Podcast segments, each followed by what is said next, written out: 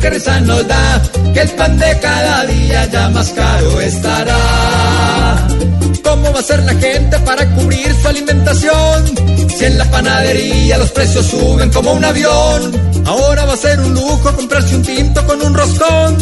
Pues si la harina engorda, entonces engordó la inflación. Risa nos da que el pan de cada día ya más caro estará.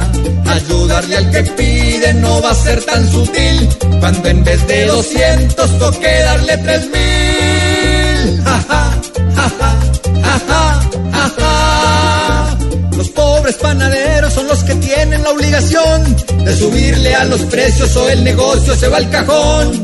Así que si el gobierno da pan y circo por tradición, van a dar solo circo porque el pan es otra inversión.